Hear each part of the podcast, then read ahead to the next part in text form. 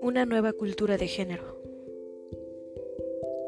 La nueva cultura de género, enmarcada en el feminismo, se basa en la mismidad, la sororidad y la solidaridad. Solidaridad, perdón. Como valores éticos y como metodologías políticas para generarla. No obstante, no son solo puntos de partida, sin además fines de esa cultura. Son también los finos hilos del sentido que guían nuestras decisiones y prioridades y nuestros procederes. La solidaridad entre mujeres y hombres se apoya en la igualdad como principio ético-político de las relaciones entre géneros y en la justicia genérica como un objetivo compartido por mujeres y hombres. La solidaridad se conecta con el consenso a la igual valía de los géneros y en el apoyo social equitativo a la realización de las potencialidades humanas de las personas de ambos géneros. La solidaridad entre mujeres y hombres precisa el reconocimiento de la humanidad del otro, de la otra, y de la posibilidad de identificar las semejanzas y las diferencias como tales y no como desigualdades. Esta solidaridad intergenérica se apoya en la defensa de la libertad y del poderío personales y colectivos para ambos géneros, así como en la posibilidad de establecer pactos justos y prioritarios entre mujeres y hombres. La solidaridad genérica surge de la empatía entre iguales y distintos que suman esfuerzos vitales de diversa índole para actuar en el mundo. Para que se desarrolle esta solidaridad es preciso que no existan jerarquías previas de género y sea desterrado el mito que afirma a través de diversas ideologías y discursos que la materia de la relación entre mujeres y hombres es, sobre todas las cosas, la sexualidad. Las mujeres y los hombres pueden establecer diversidad de relaciones y realizar infinidad de actividades que requieren imaginario, discursos y legitimidad. La ampliación de los fines del encuentro entre las mujeres y los hombres es imprescindible para construir entre ellos la conciencia y la ética de ser congéneres y coterráneos, partícipes en el mundo. La sororidad es una solidaridad específica la que se da entre mujeres que por encima de sus diferencias y antagonismos se deciden por desterrar la misoginia y sumar esfuerzos, voluntades y capacidades, y pactan asociarse para potenciar su poderío y eliminar el patriarcalismo de las vidas y del mundo. La sororidad en sí misma es un potencial y una fuerza política, porque trastoca pilar patriarcal, la prohibición de la alianza de las mujeres y permite enfrentar la enemistad genérica que patriarcalmente estimula entre las mujeres la, competencia, la descalificación y el daño. Nada más dramático y doloroso que eh, para las mujeres que ser sometidas a la misoginia por las pares de género, por las semejantes. Lograr la alianza y, y usarla para cambiar radicalmente la vida y remontar la particularidad genérica. Reconstituye a las mujeres y es un camino real para ocupar espacios, lograr derechos, consolidar protecciones entre mujeres y eliminar el aislamiento, la desvalía y el abandono. La sororidad es, asimismo, un camino para valorizar la identidad de género y lograr la autoafirmación de la mujer o de cada mujer, apoyadas unas en las otras, sin ser idénticas, sino pues reconociendo las diferencias que existen entre ellas. Las mujeres pueden pactar entre sí siempre y cuando se reconozcan como sujetas. En este sentido, como pactantes, enfrentar la opresión implica hacerlo también entre mujeres. La sororidad como alianza feminista entre las mujeres es indispensable para fomentar la vida y cambiar la correlación de poderes en el mundo. El nuevo orden de los géneros requiere una voluntad histórica que desvíe el sentido actual y contribuya a, disminuir las asimetrías entre los géneros y la desigualdad en la calidad de vida de las mujeres y hombres. Las políticas sociales deben encaminarse a lograr el desarrollo sustentable con la equidad entre mujeres y hombres. La construcción de derechos humanos prioritarios se apoya en el principio de las reivindicaciones vitales a partir del cual se valora la vida humana. La primera reivindicación vital es que ninguna vida humana vale más que otra. Una segunda reivindicación vital consiste en no aceptar que las personas estén condenadas a tener una vida breve o miserable por su nacionalidad, clase, raza, sexo o género. La filosofía en que se apoya es la legitimidad ética y la viabilidad política de las reivindicaciones vitales. Es su universalismo, como el hilo común que une las existencias del desarrollo humano de la actualidad con las exigencias del mañana. La meta no puede consistir en someter la privación humana. Así, desarrollo humano y carácter sostenible son componentes esenciales de la misma ética universalista de las reivindicaciones vitales.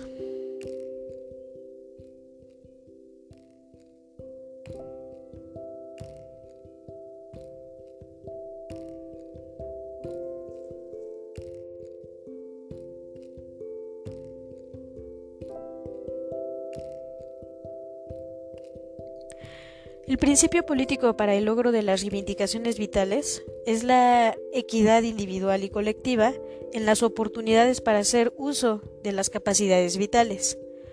De no caminar por esta senda, la dominación patriarcal se agudizaría y se ampliaría la brecha entre mujeres y hombres, aumentaría la feminización de la pobreza, la marginación de las mujeres, el feminicidio, que, bueno, esto puede ser individual o tumultuario, aumentará también la disputa patriarcal entre hombres acerca de la expropiación de millones de ellos, realizada cada vez menos em, eh, hombres y sus poderosos mecanismos e, e instituciones, y con el neoliberalismo se agudizan el machismo y la violencia de unos contra otros. Si no enfrentamos con eficacia y efectividad el sentido patriarcal de la vida, cada año y cada que pase, un lugar de aminorar, eh, el lugar de aminorar los sexismos, pues se van a sumar otras formas de dominación nacional, de clase, eh, etnocida. Los sexismos, como hasta ahora, serán atizados y combustible para los neofascismos la fobia a los extranjeros, a las personas de otras opciones políticas, de otras creencias y prácticas religiosas o mágicas, sexuales, estéticas, la fobia a otros o a las otras se produce por el fomento de la desidentificación entre personas diferentes. Esta creencia dogmática refuerza la tesis de que solo pueden identificarse positivamente entre sí las personas y los grupos semejantes la fobia al otro, a la otra, como sustrato cultural y de autoidentidad llega al extremo cuando el horror, el rechazo y el daño se legitiman y abarcan a cualquiera. Hoy constatamos que a pesar de los impulsos democratizadores, de las enormes energías vitales que en el mundo han permitido el avance de una cultura basada en la ética y en la práctica de vida de derechos humanos, apenas se han difundido en algunas regiones y en esta filosofía es patrimonio de unos cuantos millones. Miles de millones de personas viven enajenadas eh, por modos de vida miserables y sometidos a todo tipo de opresiones. Y a su vez asumen filosofías, ideologías, credos y creencias fundamentalistas, legitimadoras de las mismas opresiones que les agobian y de otras más. De los millones de personas que comparten una filosofía basada en la dignidad humana, hay muchas y muchos que todavía no abarcan su visión humanista a las mujeres. Hay quienes luchan por la causa de los derechos humanos de los pobres, los ancianos, los desaparecidos y los perseguidos políticos, los indígenas, los discapacitados, las personas eh, eh, violentadas, los analfabetas, los aislados, los niños de la calle, los mutilados de guerra, los desempleados, las personas de la tercera edad. Y así podríamos concluir en nuestro listado a todos los desheredados y los excluidos por diversas opresiones y daños. Sin embargo, muchas personas aún no luchan por la causa de las mujeres. Y entre quienes lo hacen, algunas personas prefieren matizar el punto y decir que sí, que están de acuerdo, pero no con el feminismo porque les parece muy radical. Producto de las locuras de algunas clase medieras o metropolitanas o intelectuales o urbanas letradas. El hecho es que el feminismo no es aceptable para muchas mujeres. Para calmar su vocación humanista o para no parecer como sexistas, argumentan que el feminismo está, basado está pasado de moda. Eh, o que es superado, que es inadecuado, anticuado, ineficiente y hasta contrario a, las mujeres. El feminismo ha sido la, la, filosofía y la acumulación política ideada y vivida por millones de mujeres de diferentes épocas, naciones, culturas, idiomas, religiones e ideologías, que ni siquiera han coincidido en el tiempo, pero lo han hecho en la búsqueda y la construcción de la humanidad de las mujeres. Sí, en efecto, el feminismo es radical. ¿Y cómo no habría de serlo si se ha echado a cuestas eh, ser espacio, encuentro y principio de mujeres que por su propia experiencia han dicho basta a la dominación patriarcal y lo han hecho en todos los tonos imaginables, en diversos discursos, pero con acciones y convicciones similares. Las mujeres feministas han luchado democráticamente, violentadas ellas mismas o sensibles a la opresión de todas. No han desarrollado filosofías vengativas ni golpistas, no han imaginado mundos al revés de dominio femenino ni sistemas de alternancia en el poder. Tampoco han desplegado ideologías sexistas de tipo revanchista. El feminismo ha desarrollado opciones críticas de oposición al patriarcado y han construido alternativas sociales cohesionadoras para la convivencia de las mujeres y los hombres. Tal vez su sustancia más radical del feminismo es su vocación afirmativa incluyente de todos los sujetos y de todas las personas a partir de pactos democráticos, preservadora de, los recursos del mundo. Su radicalidad de género se encuentra en la certeza inclusiva de mujeres y hombres, en relaciones basadas en la equidad, la igualdad de oportunidades y la democracia. El feminismo sintetiza los esfuerzos por construir ahora un mundo que sea la casa acogedora y propia de mujeres y hombres, y quienes de manera paritaria puedan reunirse, dialogar, pactar, intercambiar y compartir para coexistir. Como el feminismo pasa por la existencia de cada persona, quienes viven cotidianamente esta alternativa renuevan sus condiciones de género, se despojan de las enajenaciones opresivas y se constituyen en humanas y humanos plenos. El mundo contemporáneo quiere asumir el feminismo y no rechazarlo ni satanizarlo.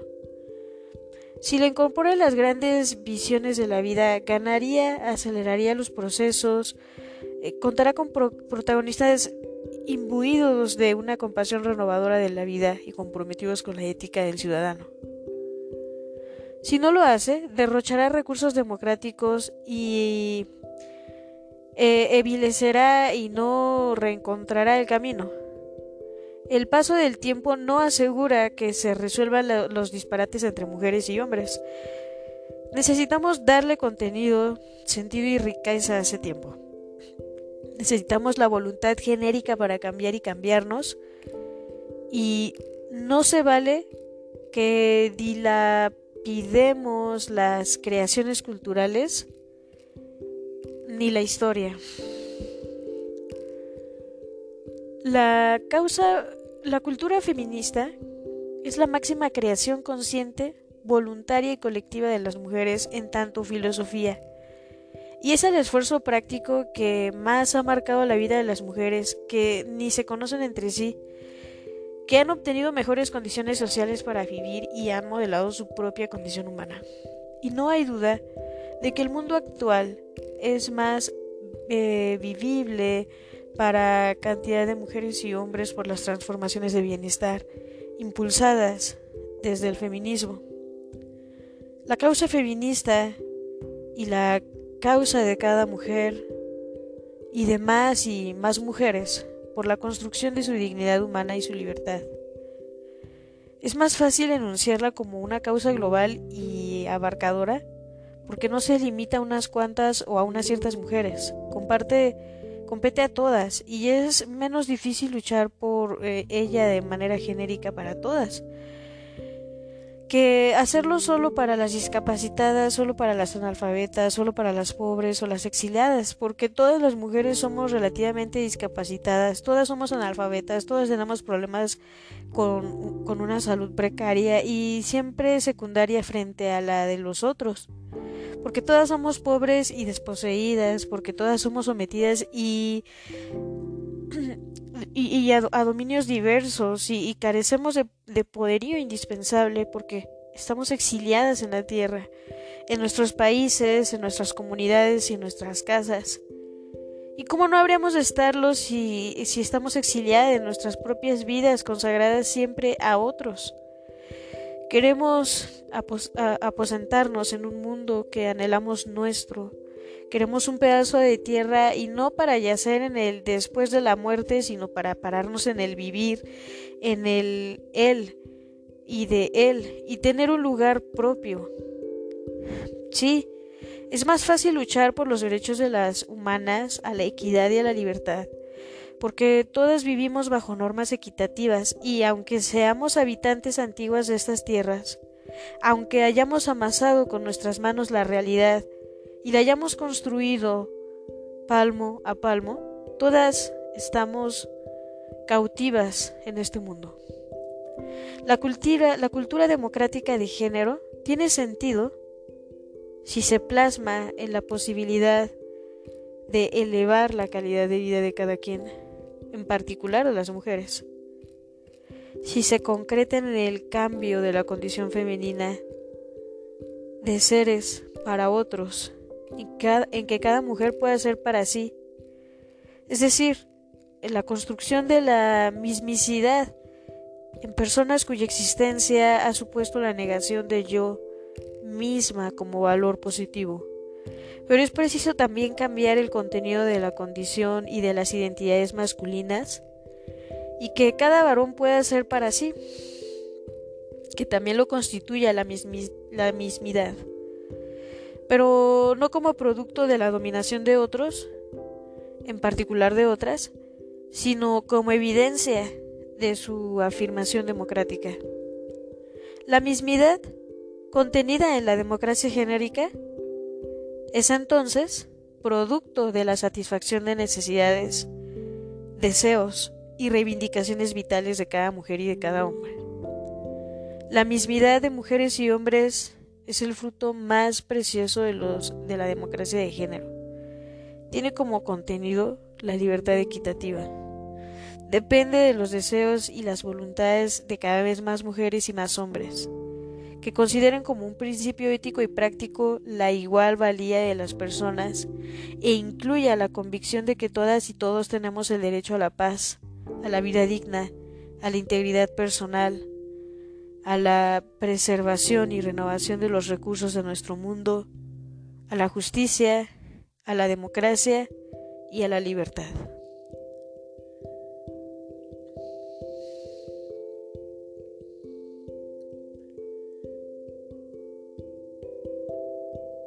Para cuando incluya culturación feminista.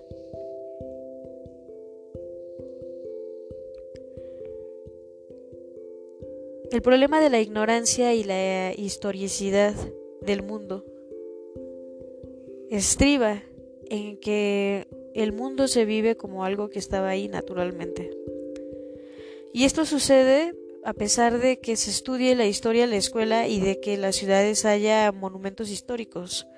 La vida de género es tomada por las ideologías como natural, no parte de un contrato social. Esto afecta a una conciencia histórica de género. Saber que en otra época otras mujeres lucharon por los derechos y que por eso forman eh, parte de los derechos accesibles. No sabemos que otras mujeres lucharon por abrir espacios en instituciones educativas, en instituciones eh, de economía, ni que sin oportunidades crearon condiciones para tener oportunidades. Si no se sabe en general, no se conocen los antecedentes de lo que se tiene del mundo instalado. Y, por eso no se vive el mundo instalado que como un don eh, es algo que se recibe y como una radical intervención de las mujeres por ampliar para ellas mismas lo que los hombres iban creando para, para ellos solos. O se trata de dones debidos a la creación de cosas inéditas, eh, cosas inventadas por las mujeres mismas y colocadas en la organización social, en la cultura o en la política. Eh, como no lo sabemos, no valoramos como esfuerzos vitales y no tenemos apego alguno a, las, a, sus, a sus creadoras. No tenemos siquiera gratitud histórica posible como memoria, ni liga en cadena generacional o comunitaria de género que hace a las mujeres pertenecer a, genealogías de mujeres. En cambio, cuando vamos transformando nuestra conciencia en un sentido feminista, vivimos la historia como un don. Surgen entonces, en un sentido ético de valor y una práctica correspondiente al deber de preservar aquello que se ha recibido como don. Pasarlo a otras mujeres, ampliarlo y pues hacer crecer el don. Vivir la historia de los avances de género como un don. Conduce a asumir la política de género como una acción de compromiso e intercambio. En ella, al participar, cada quien hace conciencia de lo recibido y asume que sigue recibiendo y requise reconocerlo. Y se forma parte de una cadena de intercambio. Quien recibe, regala, da a otras el don para que se lo apropien y lo incremente, y a su vez lo den a otras y lo amplíen. La conciencia histórica de la mujer permite ver la evolución de la cultura feminista su incidencia, eh, preservación y ampliación como un don. Y en ese sentido, al feminismo como el don. Vivir la historia de los logros y los avances de las mujeres como un don político, como una herencia, herencia como un eh, bagaje y un patrimonio eh, cultural potencia la conciencia de género y la identificación positiva entre mujeres de regiones y de tiempos distantes y cercanos. Se produce así un, aumento de la autoestima de género. Crece la noción de nosotras y se elimina el sentimiento de orfandad de género, producto de la naturalización de la historia y del androcentrismo, y de la eliminación de la autoría y la creación histórica de las mujeres. Con ello se fortalece la autoestima de las mujeres como creadoras de sociedad y de cultura, como creadoras del mundo.